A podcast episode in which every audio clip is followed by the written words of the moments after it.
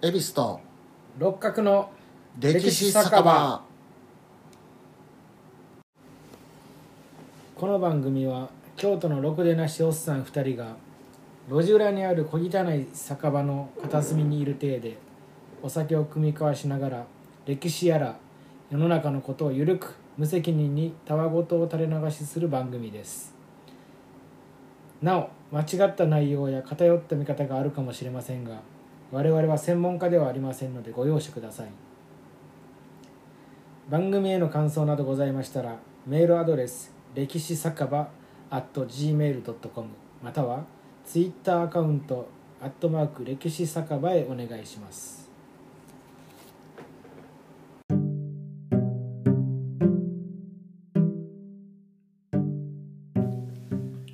はいということで第26回。はい26回ですね。まあ26回いうことであの歴史酒場も初めて半年経ちましたね。なるほど、はい、まあ、こんなど素人の聞きづらい酒飲みおっさんのラジオを聞いていただいている方ありがとうございます。ほんまに着実に増えていってますね聞いてくる方も。素晴らしい、うん。まあこれからもよろしくお願いします、うん。で今回は恵比寿会です。で今回いただくお酒はですね、えー黒ビール。ギネス。ギネス。これは素晴らしい、はいスタウトですね。これを飲んでいきましょ高級な。うよし開けてね。開きます。自分へのご褒美に飲む飲むビールやねこれ。ギネスって。多分ではいただきましょう。いただきます。プロース。ドイツ語？ああうまい、コクがあって。あー、黒やな。うん。なんかいい黒、うん。香ばしいというか、そうそうそうね。そなんか肉料理が欲しくなる味やね。うん。う、。すっごい香ばしい、うん。あの安いあれじゃない。な、なんかちょっとこう、ほんまに香ばしい、美味しいね。うん。これはうまい。黒ビール好きなんで。うん。ああいい感じ。うまいということで黒ビールを飲みながらですね今回は海軍軍縮会議について話していこうと思います、うわはい、いきます。で、えー日露戦争でロシア海軍が壊滅状態になってですね、日本海軍の敵が消えます。で、軍備増強の理由がなくなりますね、日本は。あーで、海軍は予算獲得のためにですね、アメリカ海軍を新たな仮想敵国としていきます。なるほどね。アメリカ海軍に対抗するため、えー軍艦建造方針を決めて海軍省は予算獲得に動いていきます。で、えー日英同盟の会でも話したんですがこの頃ドイツ帝国もですね海軍増強していってイギリスとの戦争を想定したティルピッツ計画っていうのがあってその計画のもとですね戦艦36隻装甲14艦7隻などを整備して、えー第一次世界大戦開戦当時世界第2位の海軍国力になります。ドイツは。でまあ世界の海を守るイギリスはドイツ海軍増強計画を知ってドイツに勝つためにはドイツの2倍の海軍力が必要として整備していきます。でこのようにですね日本イギリスドイツで喧嘩競争が激しくなっていきます、で第一次世界大戦が始まってアメリカはですねドイツ海軍の脅威にさらされていきます。でここでアメリカも本格的な海軍増強計画を作っていきます。これがダニエルズプランって呼ばれるプラン計画があってですね、ダニエルズプラン。うん、日英同盟があるんで日本とイギリス同時に攻撃されてもいいようにそれに耐える海軍力を作るプランで、うん。戦艦52隻。巡洋戦艦6隻。装甲巡洋艦10隻。を1921年までに保有するっていう。そして世界最強の海軍を作る計画。それを作ります。なるほでこの計画を発表したことによってさらに世界中で喧嘩競争が激化していきます。どどよめいたわけやな世界が、ドイツで一回どよめいてさらに今度アメリカも乗り出してきたと、でアメリカの海軍増強計画をした日本はですね日本イギリス両国ですねアメリカを警戒します。で日本は新たに戦艦8隻巡洋戦艦8隻を作る88艦隊計画を作ります、まあこれ有名な88艦隊。88艦隊ってここの？そうなんですよ。日露戦争終わった後のほう。うん。であの最終的にはですね72隻の戦艦とうん。14戦艦を保有してアメリカに対応し対抗しようとします。日本は、さらに上のうん、もう勝てるようにねアメリカに88艦隊はあ戦艦8隻14艦8隻を作る、うん。14戦艦でその上で72隻の、うん、全部合わせて今まであるのも合わせてさらに最新鋭の戦艦を8隻。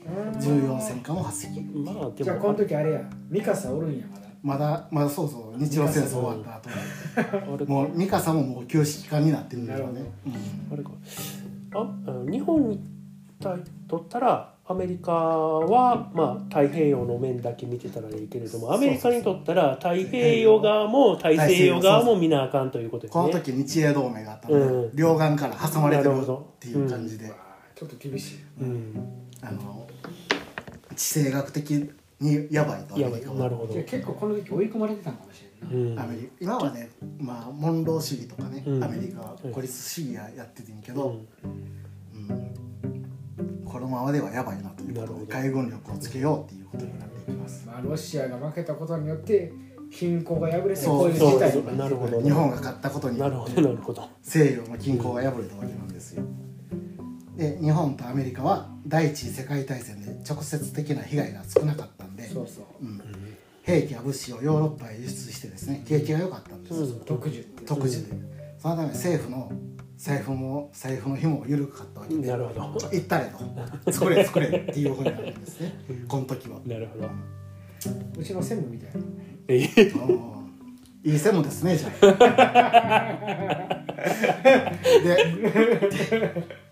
ででイギリスもですねアメリカに対抗できる海軍増強を目指します。でも第一次世界大戦でドイツに勝ったんですけど、まあ、戦争の影響で国力がなくなっていきますね、うん。アメリカに借金してるんで。でも戦艦を作る余裕がなかったんですよ。でも世界最強海軍の座はアメリカに明け渡したくないと。もうジレンマですね、でまあ日本は第一次世界大戦中多くの企業がですね設備投資をしてですね商品をどんどんどんどん作って輸出して財政が豊かになっていきます、でも戦争が終わるとまあ売れんようになりますね、まあまあ。でいっぱい作ってたんです。一気に在庫が増えます。で不良債権も増えていきます。まあ、いわゆるバブルが始うん。める、で日本は不景気になっていきます。じゃあもう戦艦を作る予算がなくなると。なるほど。これは困ったなっていうことになっていきます。で88艦隊計画ね。これをそのまま計画通りにですね保有したらですね海軍の維持費だけで国家予算の3分の1以上が必要で維持費だけでね。なるほど。二次費だけで、年間の維持費だけで。うん。もともと国力の限界を超えた計画やったんですよ。でこの時の国家予算が大体15億円でこれを完成した艦隊年間維持が6億円って言われてます、ちょっと厳しいな。うん。だいぶしんどいんちゃう？だいぶしんどいですね、飲酒は。うん、そうなんですよでアメリカもこのままね喧嘩競争してたら財政が圧迫されるっていうのは分かってるんで、うん。この今日本なるほどなイギリスが財政的に厳しいことを見抜いて、うん。今が優位な立場で交渉できるっていうチャンスと捉えてですね列強5カ国で話し合って主力艦の保有量を制限しようと持ちかけます、まあ、アメリカの素晴らしい判断ですよね、こういうのは、どいでこのままでは海軍増強で国家破綻するかもしれない。本末転倒な状況にある日本イギリスも、まあ、もうぜひ参加しますと、うん。でこうしてアメリカ大統領ウォレン・ハーディングの呼びかけで1921年大正10年10月から首都ワシントン DC にて各国代表が集まってワシントン会議がアメリカ主導で始まります。なるでこのワシントン会議っていうのがアメリカが主催した初めての国際会議で。でまた近代史上初めての軍縮会議やったらしいですね、だから国際の場にアメリカが初めて登場したっていうリーダーシップを持って。ほどなるほどなるほど。で海軍軍縮会議ではですね冒頭アメリカが今建造中の戦艦を率先して廃棄する用意があるっていう宣言をします最初に、うん。で他の国もですね建造中の戦艦を廃棄するように求めます、うん。アメリカはあくまで計画をはいやめるってことやんな。あまあ、今建造してるのも含めて。あ含めてやめます。と、だから他の国も建造してるのも全部うん。一旦やめよう、う。ん。で会議を始めた時点で主力艦保有数はイギリスが30隻。うん。アメリカが20隻。うんで日本が11隻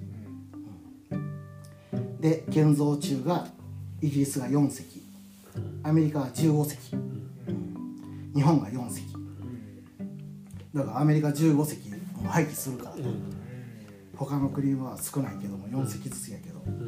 それも廃棄しようって言って。だしまあアメリカはこれでは割を食ってる感じですけどね、リーダーシップを取るために。まあで日本は、えー対イギリスですね。比率4割に満満たなかったんですよ。この時保有数は。うん。でまあ日本も条約内容はですね戦艦保有量の上限を各国一律にしようという考えのもとで交渉に参加していると。ここまでみんな持っていいよっていうラインを決めて、参加することになっていきます。でそして主力艦保有量の制限を提案していってあ違うなでほんで、えー日本はアメリカはですね太平洋大西洋2つの海を守るためにうん。保有数をですね保有比率10を主張でイギリスも大西洋とかインド洋を守るために保有比率アメリカと同じ10を主張します。で日本は太平洋だけなんで対アメリカイギリスの保有比率を6割に抑えられようとします、うん。太平洋だけやし6割でええやろと、日本はもう一律にしよう思ってたんですよ、はいはいはい。うん。いやそれは割ってのは10割って何これまあこれはだから。は排水量。まあ後で排水量っていうのがあってですね。保有比率って。だから。排水量の、まあ例えば排水量100アメリカイギリスがあるとすれば、うん。日本は60にしろ何うんあーあなるほどな、うんだから、うん、そこを基準として考えろっていう基準ってことになってるやんと、ね、そうそうそうそう。排水量いうのはですねあの、うん。言うたら船水槽水いっぱい張った水槽の上に船を浮かべた時にうん。その水槽が溢れる量のことを排水量って言ってそれがまあ船の大きさ。ああ、うん。まあ体積的な体そうそうあでもその比率を決めようと。あなるほどなるほど、あのぐ軍縮して減らすけども、うん。で減らした後の結果としては1016にせえそう。そうそうう。んまずそれを提案しますね。で日本海軍っていうのはまあ大分かったと。減らさんの分かるけど対米7割。それが必要やと守るために。でうん。も海軍はね思ってたんですけども政府はまあ6割それ最低ライン6割としてまあ国内で意見をまとめていってでもうこういう日本国内の意見のやり合いっていうのもアメリカはもう暗号の解読で分かってたんですよ。あ日本は6割まで抑えられるのって。いうで最初からもうそこで6割っていうのをかましていくわけですよ。うんうん。日本が折れる最低ラインからもう交渉が始まっていくと。暗号解読されてたんで、ほど、でまあ日本は対米へ6割を受け入れることになってうん。まあでもこのままではメンツが立たんと、うん。そのまま飲むのではっていうことで建造中の戦艦陸奥っていうのがあってそれが完成してるとして保有を認めさせる交渉をします、まだ建造中なんですけど。ねこれは完成してるよということになって。でこの時世界最大の16インチ砲。うん40.6センチですね。日本は41センチだけどね。長野は、うん、搭載してる戦艦はアメリカのコロラド級メリーランドと日本の長門しかなかったんですよこの時は、その2隻しかこの16インチ砲を搭載してる戦艦はなかったんですけどもこの陸奥の保有を認めたことで日本が2隻になるじゃないですか。はい。16インチ砲搭載戦艦で圧倒的に日本が有利になるっていうことで代わりに廃棄が決まっていたコロラド級2隻の建造続行とイギリスの2隻の16インチ砲搭載戦艦2隻の建造が認められます。だからこれでこの条約でですね1922年大正11年2月6日に条約が結ばれますだからこの結果ですね16インチ砲搭載戦艦は日本が長と陸奥の2隻、うんアメリカがコロラドメリーランドウエストバージニアっていう3隻。イギリスがネルソンロドニーの2隻になります。でこれらはビッグセブンって呼ばれて、うん。で長門はもう日本海軍を代表する戦艦として国民に慕われていきます、なるほど。まあ、国民に一番人気なのが長門なるほどね、ん。戦艦の名前もあるやね。国それぞれやね。あ今そこで言ったら日本もアメリカも地名から、国名からね基ニルセン提督やん。うん、でそう。でイギリスは人名をつけてるっていうところがちょっと面白いかなと、あの王様の名前とかもつけるしねイギリスは。ああそうかそうか。あそうプリンスウェルウェルプリンスウェールズ。うん。プリンス・オブ・ウェールズってあれやんあれやん皇太子のチャールズ。うん。うん。そうそう皇太子のことをプリンス・オブ・ウェールズ。ウェールズ南西みたいなことを言うことがある。だから、今のジョージやったっけ？あのえジョージ？ー、うん。南西やったっけ？だから今のえーチャールズ皇太チャールズ皇太子がおってそのその次がウィリアムか、ウウィリアム。ィリアムの子が今ああそうやかな。うん、うん、子は。子は、うん、プリンス・オブ・ウェールズ南西やっていう話はちょっとされてましたね。うん。ああそうなんや。うん、ジョジョウィリアム王子の。ウィリアム王子の子供の。ヘンリー王子なんかおかしなったもんな。ヘヘンリー王子は次男やから、うん、アメリカにも渡っても渡って あごめんなさい。あど うぞどう。ぞでまあ条約内容っていうのが主力艦戦艦と主力艦いうのが戦艦と空母の保有比率排水量で決めますね。でその排水量、えー合計戦艦の合計排水量がアメリカイギリスで52万5000トン。52万。5000、うん、合計がね。で日本が31万5000トン。でフランスイタリアが17.5万トン、うんで1隻あたりは3万5000トンまで。うん。で四方は16インチ以下。うん。と決められます。で空母は、えーアメリカイギリス13万5000トン。日本8万1000トン。でフランスイタリアは6万トン、1隻あたり2万7000トンまで。で巡洋艦とかそういうのは保有制限なしで1隻あたり1万トン以下うん。にして四方も8インチ以下、で主力艦保有比率が米英10に対して日本6でフランスイタリアは3.34に決定しますで今後10年間戦艦の建造を禁止、なるほど。あだからもうこれ以上持ちません。とそれであの最初戦艦で建造しようとしたやつをその1万トン以下のよく知ってます。ですよね。だから88艦隊で作られた赤城とか加賀とかがはい。空母に改造される。なるほど。この時に。で長と陸奥だけが戦艦として完成するうん。よく知ってるね、うんでこの結果イギリスは建造中の戦艦2隻と、えー今まであった古い戦艦4隻を廃棄します。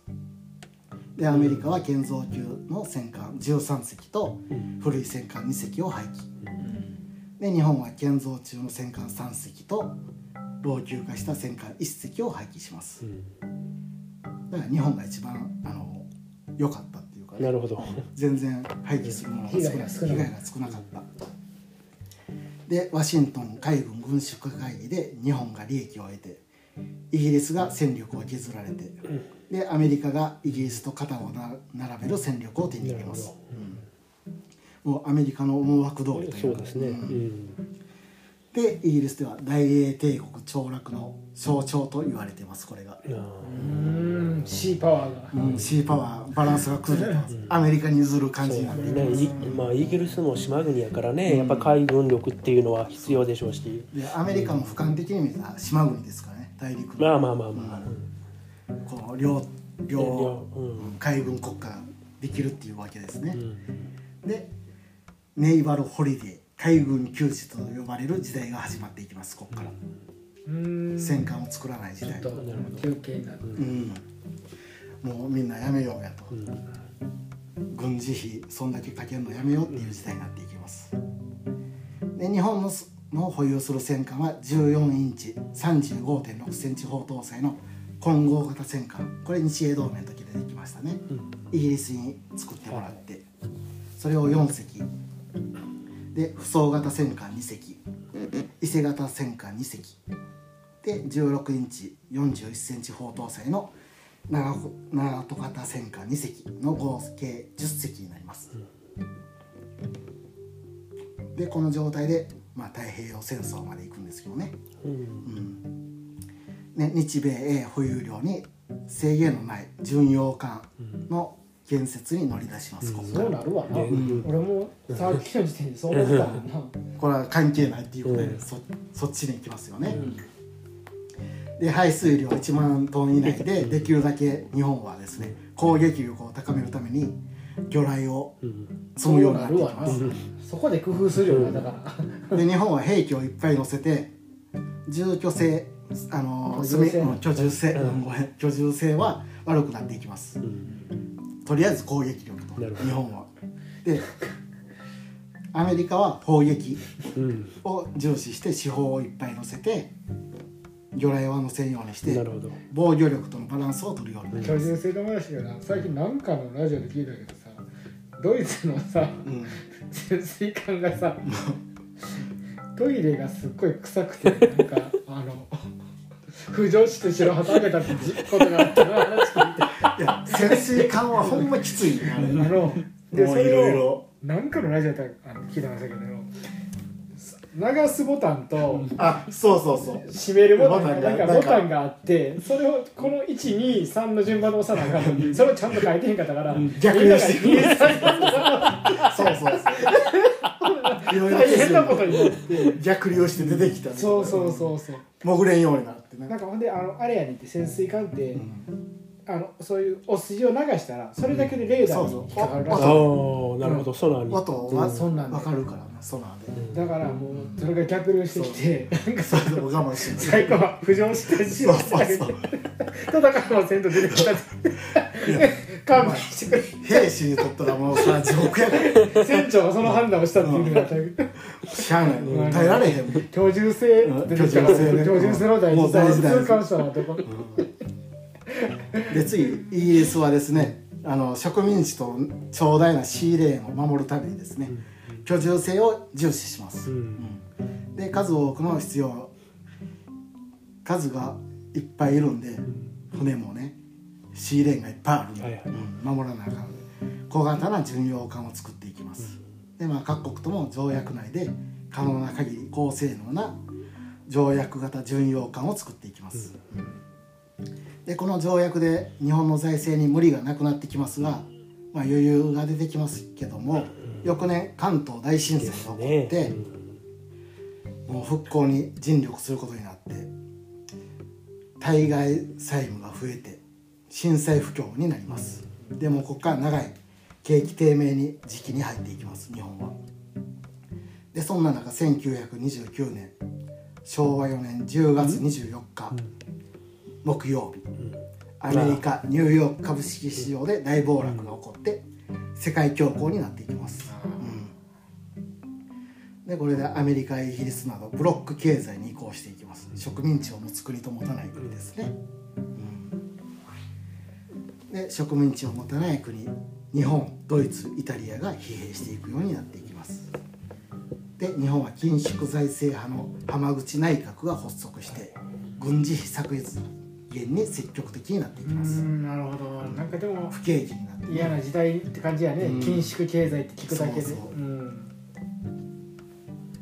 でまあ各国財政も厳しくなっていく中もう戦艦空母以外も規制しようっていう動きになっていきます。うん。さらにあの財政を引き締めようという、なるほどなるほど。軍事費を抑えようっていう感じになっていって1930年昭和5年イギリス主催で今度はロンドンで海軍軍縮会議が開催されます。で日本海軍の作戦を担当する軍令部は対米対米対イギリスね。7割を主張します今度は。う。ん。で交渉の結果日本の保有比率は重巡洋艦重たい巡洋艦って書いて、ちょっと強い巡洋艦ですよ、それが6割。で軽巡洋艦軽い巡洋艦ね、はいが7割。駆逐艦7割。うん。潜水艦10割。となって合計は対米比率が6.975割になります、はい。はちょっと下回る。予定より。でこの条約でより一層限られた範囲で最大の攻撃力を乗せるために船体に対して、えー武装重量が増えていきます。日本は。どんどん武装を強化していこうと、限られたところで。でトップヘビーってなるんですよね。うん。船体の上が上の方が重くなってバランスが悪くなって転覆事故が起こります。あれやな。あの言うちゃ悪いけど韓国のセオル号と一緒ああ、うん。そうですね、うん、今の今の韓国が海軍もそんな感じになってますね、あそうなんや。うん、でまた軍戦艦の船もそうやったら軍,、うん。軍軍艦も軍隊の船もそうとりあえず乗せようでもでもセオル号って確か日本製。そうあれであそう。れそれを持って。て向こうでなんかそうそうそうそう。向こうで改造し増てうん。おかしなことになったと。懐かしいね。そうそう、ほん。で船長がなあの、パンツ一パンツ一丁人で民間人のふりしてるという。あったあった。多分おかしかったですね、でまたあの船体強度もね弱くなってですね、うん。武器を乗せるばっかりで。はいはいはい。うんでこれ台風の波で10隻以上の船が切断されたり破損する事件が起こります。そうそう。そう無理やり乗せたらね。でこの条約は政治にも影響を与えることになってうん。日本政府の交渉努力で対米英6.975割にする妥協案をアメリカから一応引き出したんですよ。うん。さっきの話な、んで行政で、えー予算獲得をする海軍省も賛成します。これに、うん。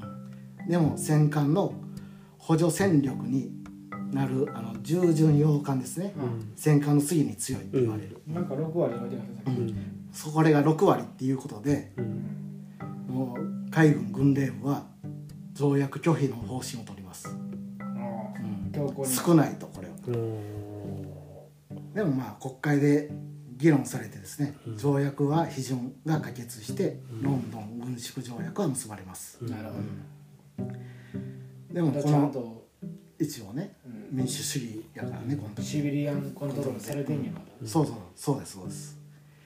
でも海軍海軍内部ではですね条約に反対する艦隊派っていうのが出てきありてがちの話が出るじゃん、で条約に賛成する条約派っていうのがあって、うそこで対立するようになります、海軍内部で、いやいや。でここにですね海軍予算を大幅に削った与党民政党の浜口内閣にもうん。艦隊派の不満が高まっていきます、うん。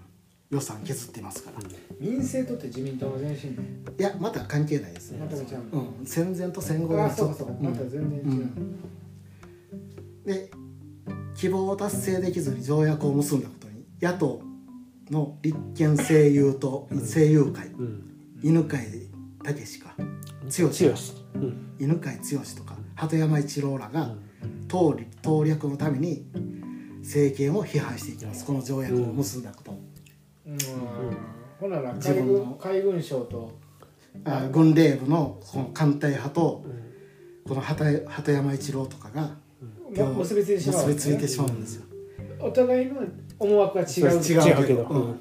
こ政治としては与党になりたいとか、うん。政権を批判したいっていう、あれやな、うん。敵の敵は味方まあまあのまあそんな感じですね。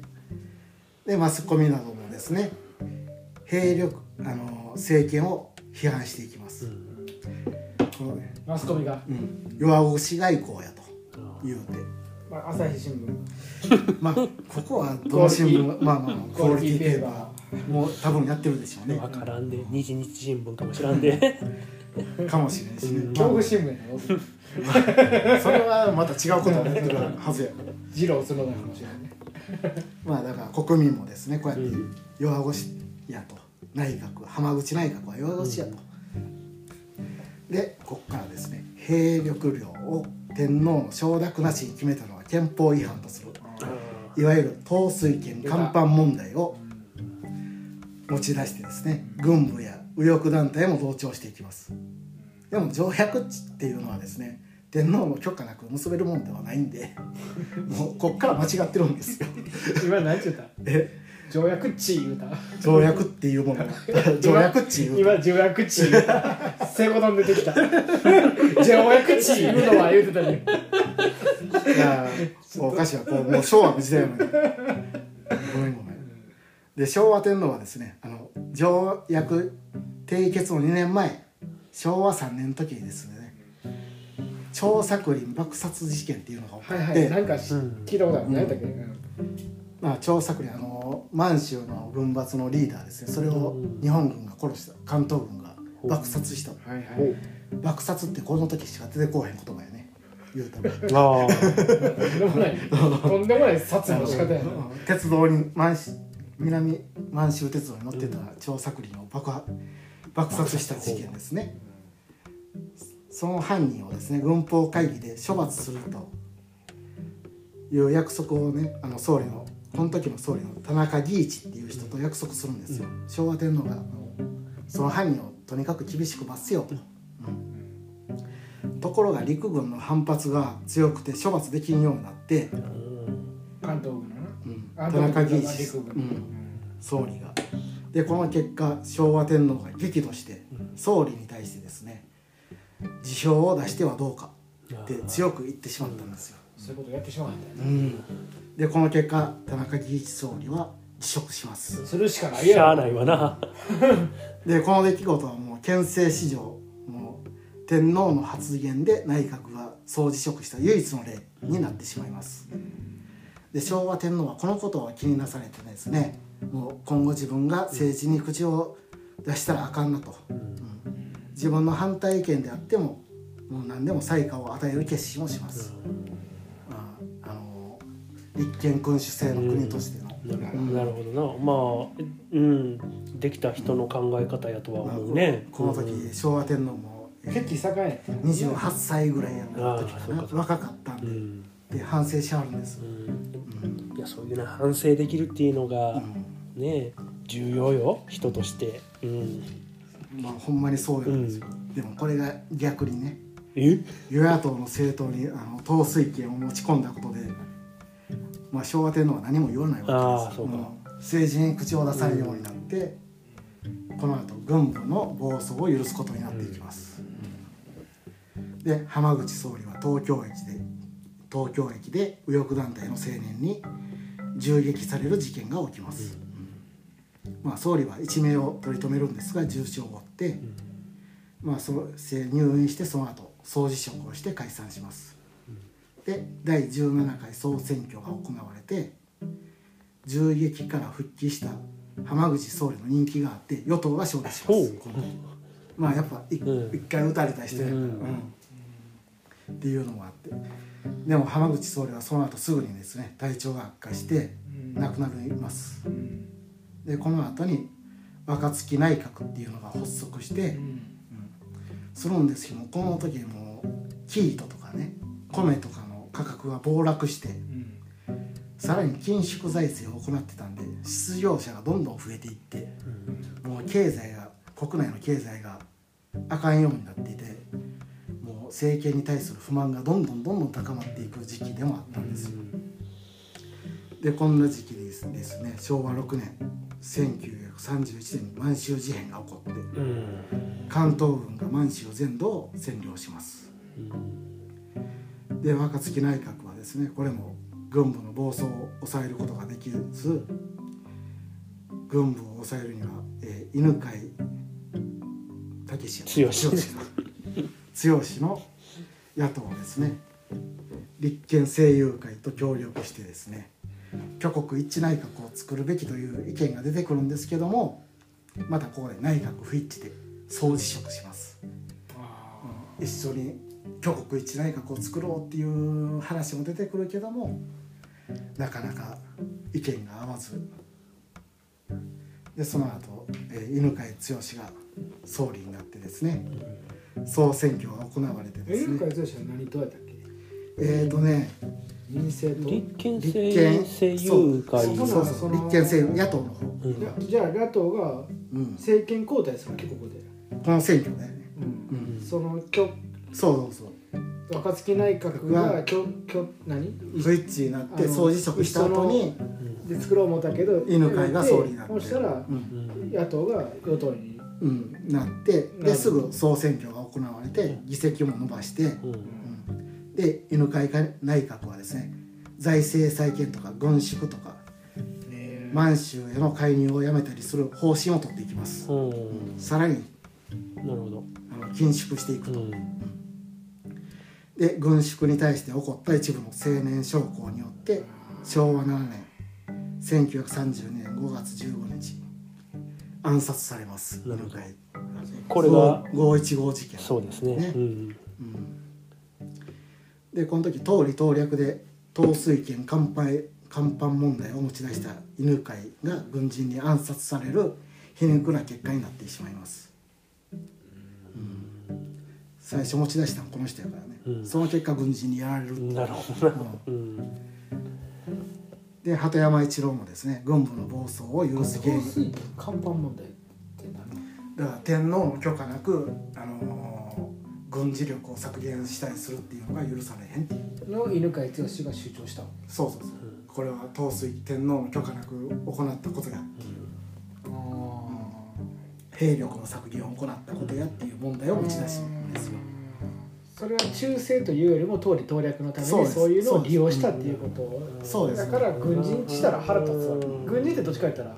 いや軍人もこれも、あのーこの時あのほんまに農村部とかも疲弊しきってて食べるもんがないとか、うん。そういう時でそうやね政治が何をしてんねやっていう不満もあったんです。よなんかこういうのに天皇を利用したっていう党略のために利用したっていう怒りはなかったのか軍人としてどうなんそこまであったんかな。分からんけど軍人っていうイメージでイメージで捉えたらやっぱり天皇っていうものに対してこれあのあれやな。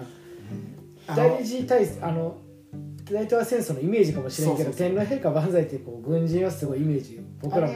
だからもう第二次世界大戦始まってからのことやからね結構評価されてきた。ここの辺の人らってそこまでうん。っていうことじゃないんやろ。政治に対する不満とかいろいろあって軍縮されていくし海軍の単に景気悪いし犬飼腹立つっていうことやったのかな、でまあみんなが天皇のその権力を権威を利用してた感じかな。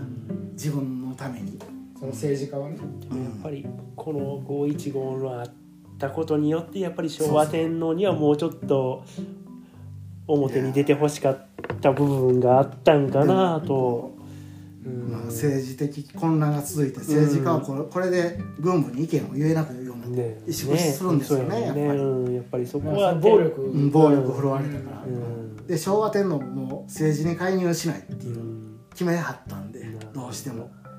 でもここで軍部の暴走が止まらないようになっていきます。なるほど。どんどんこっから戦争への道へ日本は入っていきますね。うんで昭和7年1932年にですね満州問題で国連国際連盟を脱退します、うん。堂々と脱退していきます。連盟をさらばってやつですそうねですね。もう新聞もねね。盛り上げますよ、ね。国民も大いに拍手喝采で、でここから国際社会からこ孤立していって、昭和11年1936年に日本はですねロンドン軍縮部会議から脱退を表明してこれでネイバルホリデーが終わります。海軍休日が。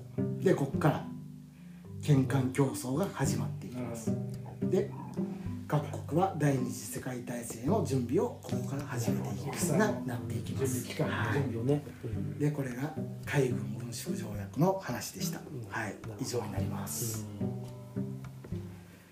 もういろいろなものが重なり合って、はいうねりですよね時代の、うん。どうしようもないな、ね。せっかくみんなでうん。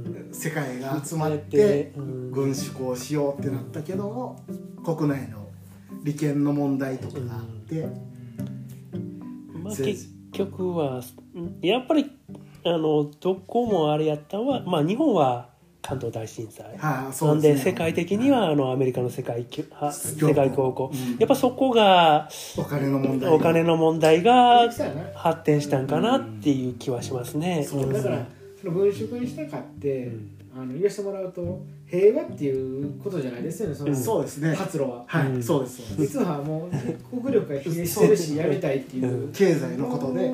発露やから。ただ自分だけがやめられへんからみんなでやろうでそこで平和っていう言葉が出てくるのがねやっぱりこう嫌や嫌嫌っては言えへんけどなんかなでもそういうあのお題目お題目がないやしいよね。お題目が 大事なんで。そのね掛け軸は、うん。そういう掛け軸。そうやね。一応お題も。そうそう。そうだからう。ん平和という名の、うん。まあまとわりやすいというかね、うん。そういうのがあると。結局はでもお金の問題があって各利害かな利害が重なって。で国内ではそうやって通り盗略とか、うん。軍部の予算獲得をどうするかとか。そうね。政党のね、うん。あのせめぎ合いがありせせめぎ合いなんかななんか足の引っ張り合いみたいな感じもするけどね。そうそうそう足の引っ張り合い。なんかちょっと重箱の隅をつつくとかなうね、ん。うん、明治初年の玄君はこれやったらこれはしてへん。してない。まあだからこの時あの二大政党制やったんですよ。ああそっかうんうまいことあの大正デモクラシーがあって、うまいことそういうふうに政治に力が持ち出した時にこういう問題が起こってでここから軍部の暴走が始まっていくと、うん、難しいですよ民主主義が、まあ、メディアも使って軍部に寄っていくっていうかなんかね。ねまあ。弱腰開口ってういう。ーんまあそれも武力のつ使い方というかね武力の存在というところがまああるんでしょうけどね。まあそう考えると今の日本は平和ですね 本当に日本も日清日曜で買ってるからさらにねあイケイケやった確かにそれもあるね。国民もね、うん。メディアもそうやしこういう弱腰開口って言われたら日本が舐められてるっていう感覚になってしまうんあのロシアのあれロシアにた勝ったのに大帝国ロシアを白人国家のロシアを倒したら、まあそんなロシアってもうほぼ死にかけてて まあね。ほんまはね。死もそうやしね、うん。うん死にかけた国を日本が叩いただけやねん最後の一撃を与えてそのうち崩壊してたからな、日本が勝とうがそう前が。秦もロシアもね、うん。だからまあこんな感じですかね。はい。はい。ではもうちょっと最後に一言はい。よろしいですか、どうぞ。えー誠にやむを得ざる者あり兄陳が志ならんや。以上でありがとうございました。ありがとうございますありがとうございました